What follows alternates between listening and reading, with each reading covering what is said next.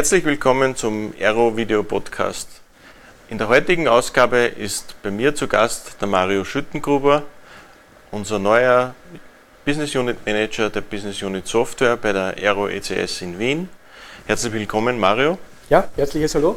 Freut mich sehr, dass du heute die Zeit gefunden hast, dass du mit mir ein bisschen plauderst.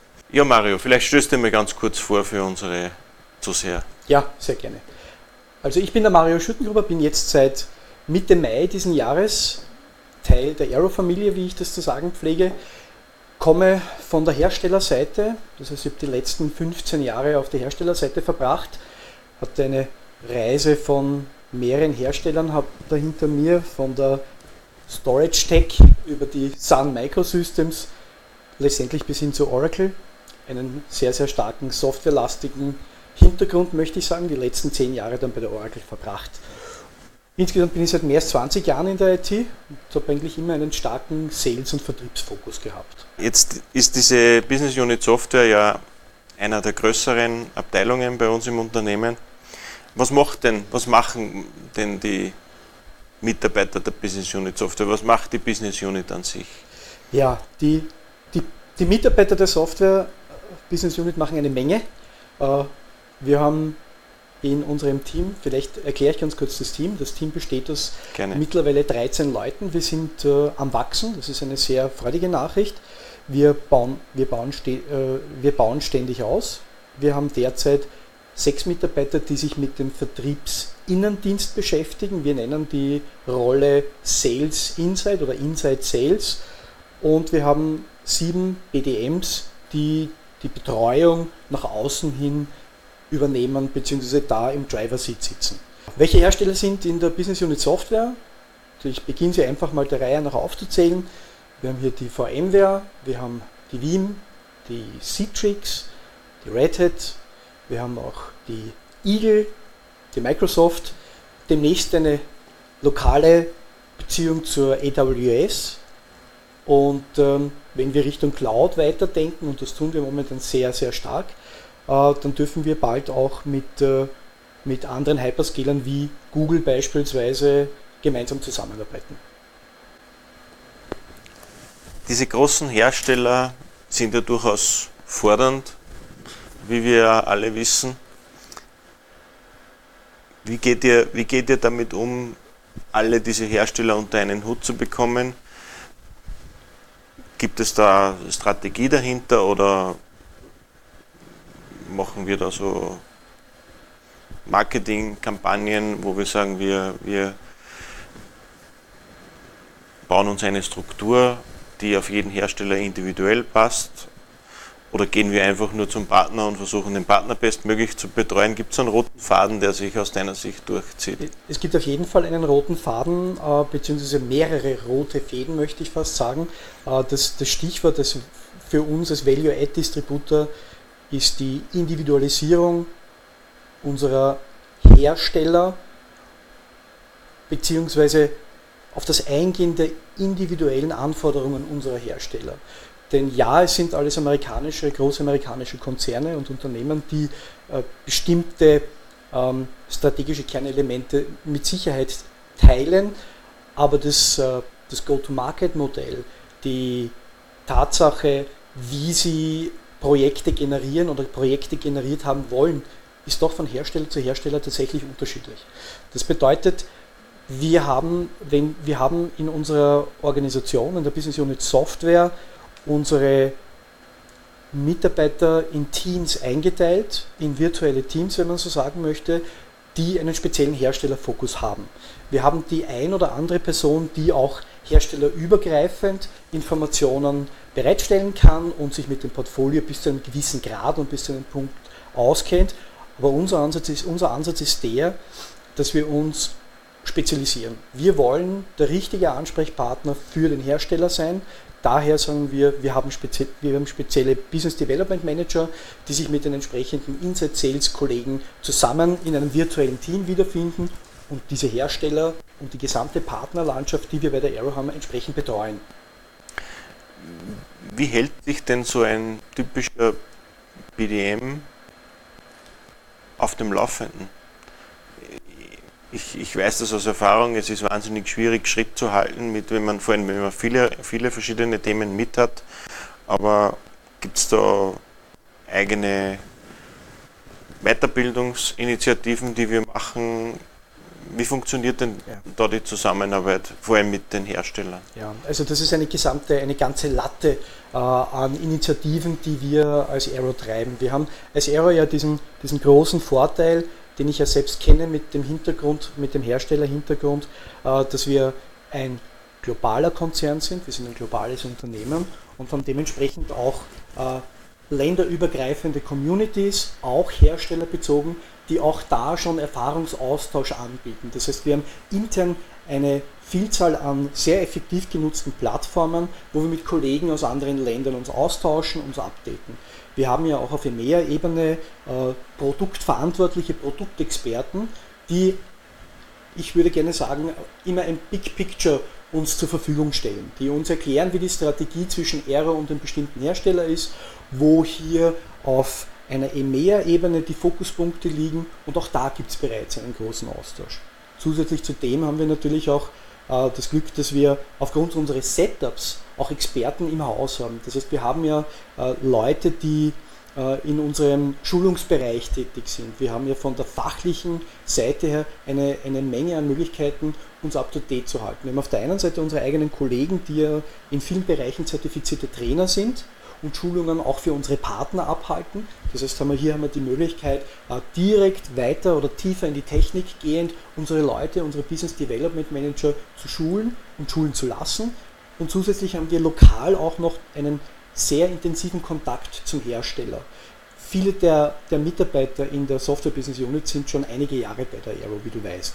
Und äh, ich kann durchaus sagen, was ich in den letzten Quartalen gesehen habe, ist, dass diese Verbindung und die Zusammenarbeit zwischen dem Business Development Manager und den äh, äh, Verantwortlichen auf der Herstellerseite eine sehr, sehr gute ist.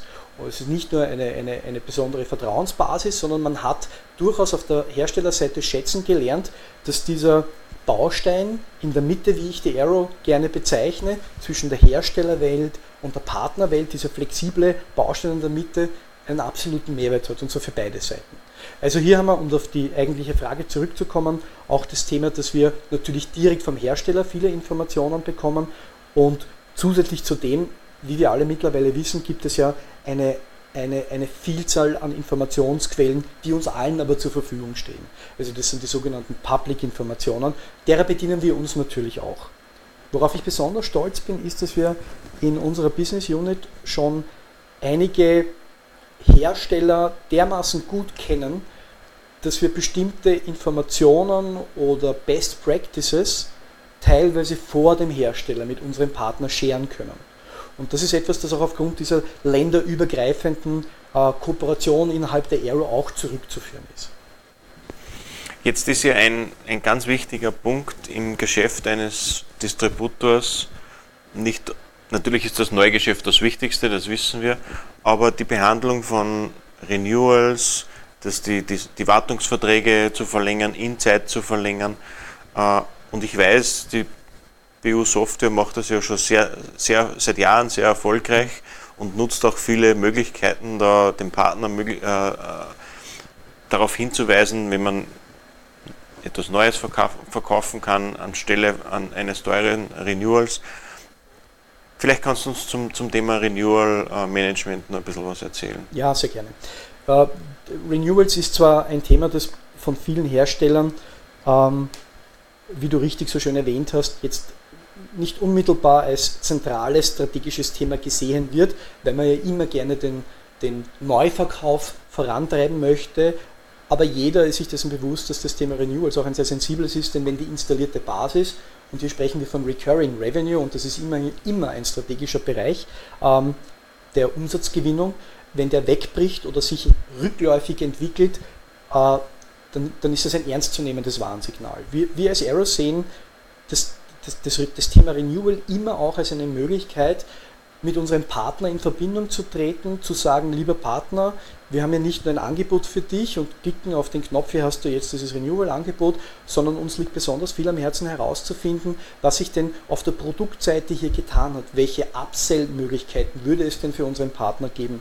Gibt es neue Produkte, die er positionieren kann? Können wir bestimmte Verträge auch harmonisieren mit unseren Kunden? Wir wissen alle, dass, ähm, dass, dass, dass äh, das Processen von einem einfachen Renewal jetzt nicht unbedingt ähm, Rocket Science ist, aber der Aufwand, der sich dahinter verbirgt für alle Beteiligten, ist einer, der ähm, durchaus effizienter gestaltet werden kann. Und das ist einer der Punkte, die wir uns sehr wohl auf die Fahnen heften, wo wir schon im Vorfeld darauf achten, auf die Vertragsharmonisierung, Koterminierung, Vertragskonsolidierung.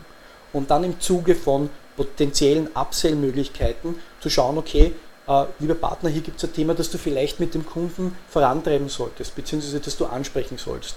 Wir sehen unseren Mehrwert einfach auch darin, unseren Partnern die Möglichkeit zu geben, beziehungsweise sie mit Werkzeugen auszu, äh, auszustatten, um neue interessante Gespräche und interessante Themen bei ihren Endkunden letztendlich zu treiben. Und wir sehen das Thema Renewal jetzt nicht wie die sogenannten, in Wien sagt man die Gaskassierer. Wir kommen da einmal im Jahr vorbei und dann lesen wir den Zählerstand ab. Das Thema Renewal ist etwas, das bei uns einen ganzheitlichen Jahresbezug hat. Das heißt, wir beobachten schon viele Quartale im Vorhinein, welche Renewals wann bei wem wo anstehen. Mhm. Gut. Jetzt hast du im, im, im vorigen Statement äh, erwähnt, dass wir äh, Cloud-Hersteller im Portfolio haben. AWS, Google hast du erwähnt.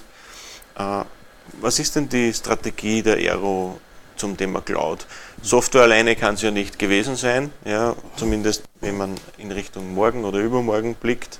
Äh, wir erleben eine Cloud-Transition, speziell im heurigen Jahr war das ja sehr intensiv zu spüren, dass die, die weiter mobiler werden oder werden, werden müssen, ja, äh, auch, auch dieser Pandemie geschuldet.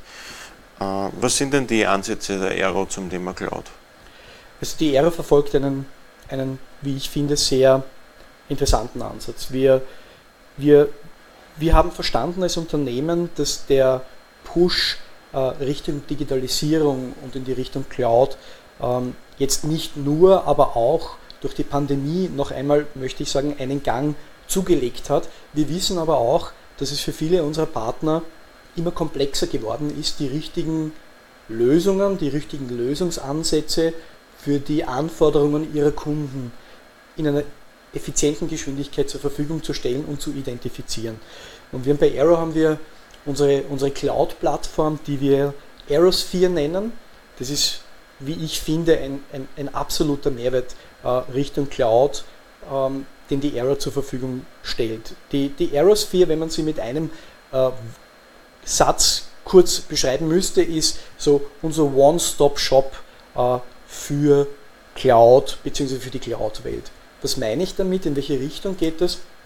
Wenn wir uns heute ein, ein, klassischen, ein klassisches Projekt ansehen von unseren Partnern, dann ist es ja oft in der, in der, in der Lösungsfindungsphase, Lösungsfindungsphase so, dass ja unterschiedliche Produkte und unterschiedliche Lösungen zu Beginn verglichen werden müssen. Da geht es dann nicht immer nur um einen äh, Vergleich, äh, was Features betrifft und Funktionalitäten. Ja, natürlich Kernfunktionalitäten gemäß den Anforderungen müssen natürlich erfüllt werden, aber hier gibt es auch immer wieder die kaufmännische Betrachtungsweise. Und mit Aerosphere hat ein Partner der Aero die Möglichkeit, mit wenigen Mausklicks die unterschiedlichsten Lösungen unserer Hersteller zu vergleichen. Und das ist etwas, das effizient ist und massiv Zeit spart. Und wie wir alle wissen, in, in, in Zeiten, wo Ressourcen knapp werden, wir müssen alle immer mehr leisten und immer schneller und immer effizienter werden äh, und der Headcount aber nicht äh, mitsteigt, ähm, sind solche Werkzeuge und solche Lösungen wie die Aerosphere, äh, sie bietet einfach, einfach einzigartig bis zu einem gewissen Punkt. Ich nenne es gern, in meinen Gesprächen nenne ich es nenn manchmal auch gern so diesen, diesen Amazon-Shop, dann kann sich jeder was darunter vorstellen, wo ich mir von den Herstellerpaletten die unterschiedlichen Lösungen, wie ich schon erwähnt habe, oder die unterschiedlichen Produkte wirklich konfigurieren kann. Ich muss nicht drei, vier, fünf Anfragen stellen, drei, vier, fünf äh, oder die, eine Vielzahl an Produkten und Konfigurationen am Tisch vergleichen, gegenüberstellen. Ich kann das alles wesentlich effizienter damit machen. Man sieht ja, dass es angenommen wird vom Markt. Ja. Wir haben ja mehrere hundert äh, Kunden mittlerweile auf der Aerosphere Service Provider auf der Aerosphere und ich glaube, es ist ja noch kein Ende in Sicht. Seit ich da bin, ist es uns gelungen, jedes Quartal zwischen 30 und 50 neuer Partner onzuboarden in der Aerosphere. Und das spricht für sich. Gut, Mario. Jetzt haben wir lange genug geplaudert, würde ich sagen. Ich hoffe, es war interessant für unsere Zuseher. Abschließend noch die eine oder andere eher private Frage. Wer ist denn der Mario Schüttengruber privat? Uh, wer ist der Mario Schüttengruber privat? Ja, Freunde, wie würde ein Freund mich beschreiben? Ich glaube, das, das, das trifft zum ersten. Freunde würden sagen, das ist irgendwie ein bisschen ein Durchgeknallter, der, äh, der immer mehr Energie bekommt, anstatt irgendwie Energie verliert, äh, der mit Leidenschaft bei der Sache ist, für den Team und Unternehmenskultur ein zentrales Element in seinem Leben darstellen, definitiv. Und privat bin ich jemand, ja, wie, wie würde ich mich privat beschreiben? Bin, bin der Vater von einem zweijährigen Sohn. Ähm, das sollte die Frage nach etwaigen Hobbys vielleicht beantworten, muss aber sagen, habe damit das Glück meines Lebens gefunden. Wie feiert denn der Mario Schüttengruber Weihnachten? Ja, sehr traditionell, mit, äh, in einem überschaubaren Kreis, äh, mit der Familie, zu Hause, mit äh, dem jährlich gleichen Essen. Es gibt also jedes Jahr, jedes Jahr den klassischen Schweinsbraten und auch eine Ente, äh, den glücklicherweise die Schwiegermutter zubereitet. Ähm, den Vormittag verbringe ich mit meinem Sohn bei meiner Mutter, der darf natürlich nicht mitbekommen, dass da ein Baum aufgeputzt wird, das muss ja eine Überraschung sein. Und am Nachmittag wird äh, fleißig gegessen, äh, auch eine Menge getrunken und dann gibt es eine Bescherung, die jedes Jahr länger dauert und länger dauert und länger dauert. Ähm, und äh, dann braucht man meistens zwei bis drei Tage, um das alles zu verdauen, was man zu sich genommen hat. Und auf die Frage, was hat denn der Mario zu Weihnachten bekommen, gibt es von mir seit Jahren immer die gleiche Antwort, nämlich einen Bauch. ja, Mario, ich wünsche dir auf jeden Fall ein wunderschönes Weihnachtsfest. Vielen Dank, dass du die Zeit gefunden hast, dass du mit mir da zusammengesessen bist für unseren Aero Video Podcast. Schöne Zeit, erfolgreiches Jahresende und alles Gute. Danke vielmals. Vielen Dank, hat mich gefreut. Dankeschön.